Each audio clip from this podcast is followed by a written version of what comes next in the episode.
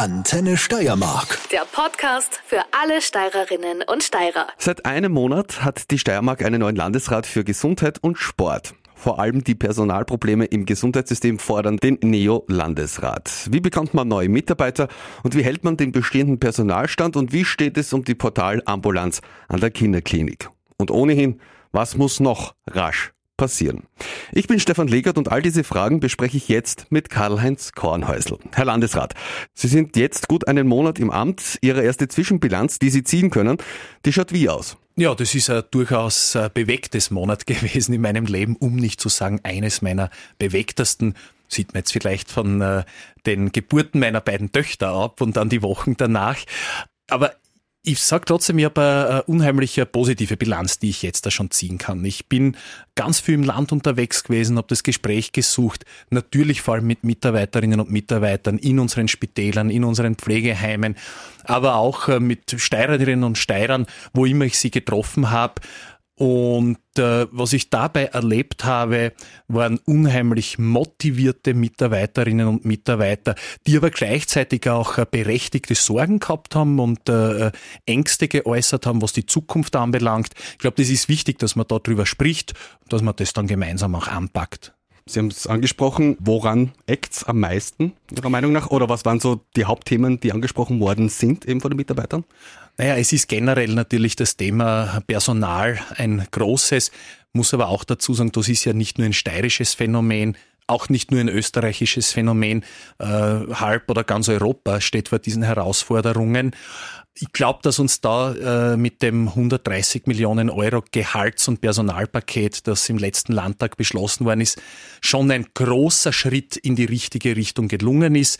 Wichtig ist aber, dass man sie, sich da nicht ausruht darauf. Ich sage immer, das Ende der Fahnenstange ist eigentlich nie erreicht. Man darf ja nie aufhören, besser zu werden.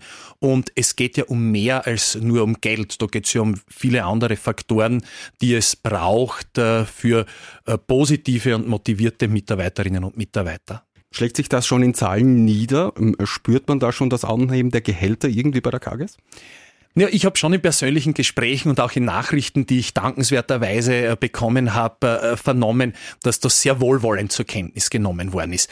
Ich weiß nicht, ob es jetzt nur das 130 äh, Millionen Euro Paket war, aber was ich an dieser Stelle sagen kann und darf, ist, dass wir im Oktober erstmals seit langer Zeit wieder mehr Eintritte in die KGS haben als Austritte und das sowohl im ärztlichen Bereich als auch im Pflegebereich. Das ist etwas, wo ich sage, das ist ein, ein, ein sehr zarter Silberstreifen am Horizont, aber es ist jedenfalls etwas, was mich äh, positiv stimmt. Die Pflege ist weiblich. Es gibt wahnsinnig viele, ich denke an die 50 Prozent in der Pflege, die in Teilzeit arbeiten. Was gibt es da für Ansatzmöglichkeiten oder wie weit können Sie da überhaupt noch unterstützend auch eingreifen? Ja, wie vorhin erwähnt, äh, ist Geld das eine, aber sicherlich nicht alles. Es geht um Fragen der Dienstplansicherheit. Es geht um Fragen nach Kinderbetreuung. Es geht um äh, Themen wie, wie äh, reduzieren wir die Bürokratie und die Dokumentation. Und äh, da war ich nicht faul in den letzten Tagen und Wochen, wenn ich das so flapsig sagen darf, und habe gleich erste Schritte eingeleitet in Form von äh, Expertinnen und Expertenrunden, die sich da zusammensetzen. Wir schauen, wie wir runterkommen von der überbordenden Bürokratie, weil sagen wir uns ehrlich, es kann nicht sein, dass ich heute mehr Zeit am Computer verbringe, als mich mit den Patientinnen und Patienten Patienten zu beschäftigen. Äh, und deshalb ist es wichtig, dass man da ganz schnell erste Schritte setzt. Und das nächste ist die Kinderbetreuung. Da sind wir gerade dabei, äh, erheben zu lassen, wie stehen wir an jedem Standort äh, der KGS. Und da gibt es die verschiedensten Modelle, sei es Kindergarten, sei es Kooperationsvereinbarungen mit Kindergärten vor Ort, Betriebstagesmütter, was auch immer. Da bin ich sehr flexibel. Ich glaube, das braucht's auch, weil was für den einen Standort gut ist, äh, muss nicht zwingend für den anderen gut sein. Und das schauen wir uns jetzt an, das erheben wir, um dann rasch ins Tun zu kommen und das auch weiter auszubauen. Herr Landesrat, bleiben wir beim Thema Kinder. Ähm, es gibt mit der Portalambulanz vor der Kinderklinik in Graz eine neue Einrichtung, dass quasi schon die Kinder, bevor sie überhaupt in die Klinik kommen und das mal beurteilt wird, der Ersthilfe. Ist es auch eine Überlegung, dass man dieses Modell auch für andere Abteilungen einführt? Stichwort Augenklinik in Graz zum Beispiel. Ja, jedenfalls. Das ist jedenfalls ein Modell, das man sich auch für andere Einrichtungen überlegen sollte und muss. Darf ich ein kleines Geheimnis verraten, da sind wir auch schon dran, äh, uns das für andere Einrichtungen zu überlegen. Um auf die äh, Portalambulanz der Kinderklinik am LKH-Klinikum zurückzukommen, äh, da stimmen äh, die ersten Tage wirklich sehr, sehr positiv. Auch der Testlauf möchte mich in dem Zusammenhang auch bei allen Beteiligten bedanken, sei es die Klinikführung, sei es die Pflege vor Ort, die Ärztinnen und Ärzte, die hier zur Verfügung stehen. Und es sind tatsächlich 30 bis 40 Prozent der Kinder, die rasch und unkompliziert unter Anführungszeichen im Rahmen dieser Portalambulanz angeschaut werden können und gleich behandelt und äh, somit wieder nach Hause entlassen werden können. Das ist jedenfalls ein Erfolg. Einerseits, weil äh, die Kinder mit ihren Mamas und Papas rascher wieder nach Hause können und andererseits, weil wir dadurch natürlich nachhaltiger die Ambulanz im Spital entlasten. Noch ein weiteres äh, Kinderthema, wenn man so will, äh, Grippeimpfungen für Kinder, aktuell Mangelware, soll in dieser Woche soll noch ein bisschen was dazukommen. Können Sie in irgendeiner Art und Weise auch eingreifen, dass es solche Engpässe nicht geben kann in Zukunft? Ja, es ist tatsächlich so, dass es äh, Probleme mit Lieferungen bekommen, äh, gegeben hat. Das ist etwas, was ich persönlich bedauere, weil ich wirklich empfehlen würde, äh, sich auch gegen die Influenza, also die Grippe, impfen zu lassen. Generell äh, ist Österreich ein äh, eher impfkritisches Land und ich habe unlängst erst mit Kolleginnen und Kollegen, die Kinderärzte sind, gesprochen, die auch von sich aus erzählt haben, dass die Nachfrage in den letzten Jahren leider Gottes eher schwach war. Von daher, glaube ich, ist es wichtig, dass man viel an Information betreibt, viele Gespräche führt mit den Eltern, dass es sinnvoll ist, auch unsere Kleinsten schon zu schützen. Herr Landesrat, noch ein äh, regionales Thema, Stichwort LKH Hochsteiermark. Da geht es in der Reform darum, dass auch einige Abteilungen verlegt werden, also dass jedes Haus in der Hochsteiermark einen eigenen Schwerpunkt bekommt. Die SPÖ-geführten Gemeinden jetzt in der Region wollen das nicht und haben auch das Gespräch mit Ihnen gefordert. Werden Sie die Bürgermeister treffen? Ja, äh, das hat sich zeitlich ganz wunderbar überschnitten, sogar, weil ich sogar bevor ich das äh, den Medien entnommen habe, bereits in die Wege geleitet habe, dass ich mich mit allen Bürgermeistern treffen werde, äh, aus Leoben, Bruck und Mürzzuschlag. Das äh, betrifft ja diese drei Bezirke, wenn man an das LKH Hochsteiermark denkt, mit den drei Standorten. Ich habe das bereits bei meiner Antrittsrede im Landtag gesagt und jeder, der mich kennt, wird das hoffentlich bestätigen. Ich bin einer, der immer das Gespräch sucht. Der, mein Zugang ist immer reden, reden, reden. Äh, und ich habe gesagt, äh, ich möchte eine Koalition aller, nämlich wirklich aller Fraktionen und Stakeholder, wunderbares neuhochdeutsches Wort, unter Anführungszeichen, im System haben für die Gesundheit der Steirerinnen und Steirer. Warum? Weil Gesundheit nichts ist, äh, mit dem man politisches Kleingeld waschen sollte. Für das ist die Gesundheit der Steirerinnen und Steirer mir jedenfalls zu wichtig. Deshalb äh, habe ich diese Woche noch am Mittwochabend äh, ein Treffen in der Obersteiermark mit den Bürgermeistern von Leobenbruck und Mürzzuschlag. Ich werde gemeinsam mit dem Kollegen Hannes Schwarz, der SPÖ-Clubobmann, dort rauffahren, um einfach die Dinge zu besprechen, die dort passieren in den nächsten Monaten und wenigen Jahren an den beiden Standorten. Und ich kann so viel an dieser Stelle sagen, das ist wirklich Tolles, was da entsteht. Das wird ein schlagkräftiges, ein modernes Haus werden an diesen jeweiligen Standorten. Und das ist etwas, worauf äh, die Obersteirerinnen und Obersteirer sich sicherlich jetzt schon freuen können drauf. Können Sie kurz äh, skizzieren, was da passieren wird, also wie das verteilt wird? Ja. Wir werden einen chirurgischen Schwerpunkt in Leoben, im LK Leoben haben, mit einer allgemeinen Chirurgie, einer Gefäßchirurgie, HNO, ähm, Gynäkologie, Urologie.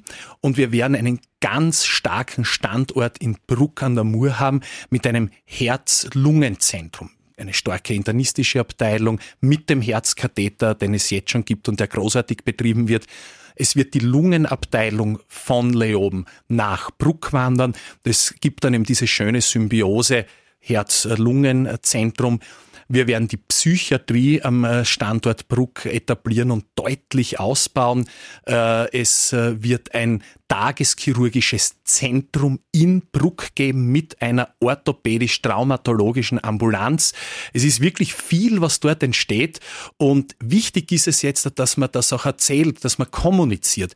Einerseits mit den Mitarbeiterinnen und Mitarbeitern und andererseits, und das ist mir ein besonderes Herzensanliegen, mit der Bevölkerung, Bevölkerung vor Ort, mit den Steirerinnen und Steirern, die sollen wissen, was sie hier dann quasi direkt vor der Haustüre für tolle Krankenhäuser haben.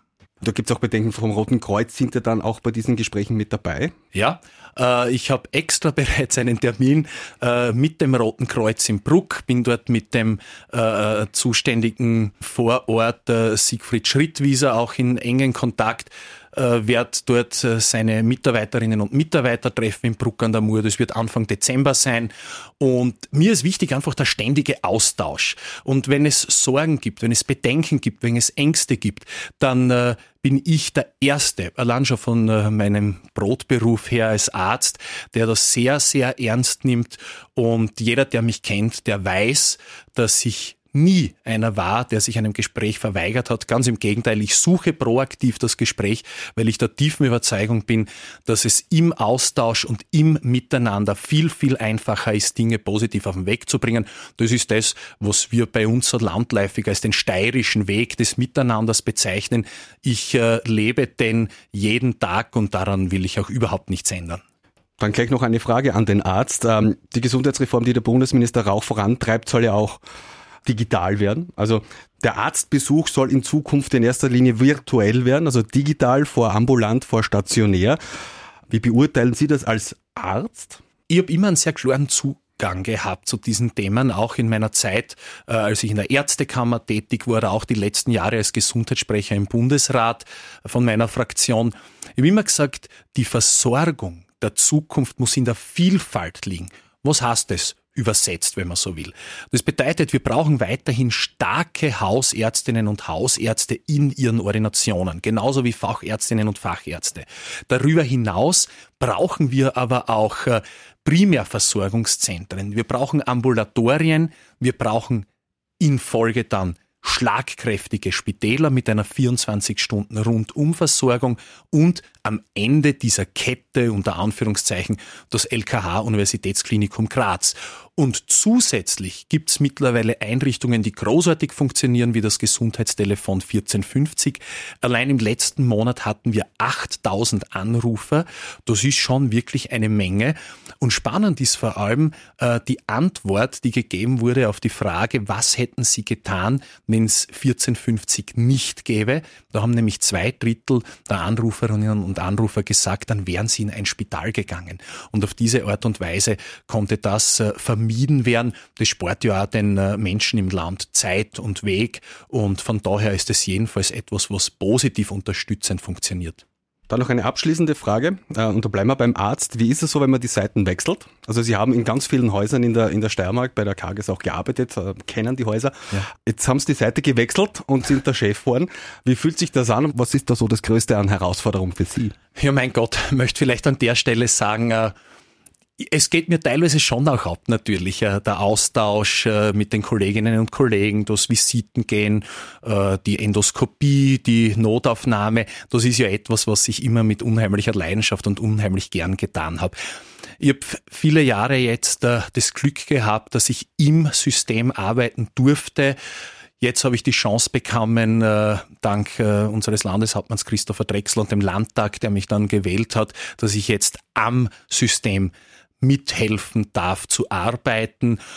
Ich glaube, dass äh, ich da und dort sicherlich einen anderen Blickwinkel habe. Einerseits durch die Tatsache, dass ich selber im Brotberuf Arzt bin, Notarzt bin äh, und auf der anderen Seite auch schon lange politisch aktiv bin. Das heißt, ich kenne natürlich auch die Beteiligten im Gesundheitssystem wichtig ist, und ich glaube, das wissen meine äh, Kolleginnen und Kollegen, egal in welchem Haus, äh, in der Kages oder auch nicht Kages, Sie haben alle meine Telefonnummer, Sie können mich anrufen, Sie können mir ein E-Mail schreiben. Ich kenne all unsere Häuser. Ich habe viele, viele äh, Freunde und Bekannte in allen unseren Häusern.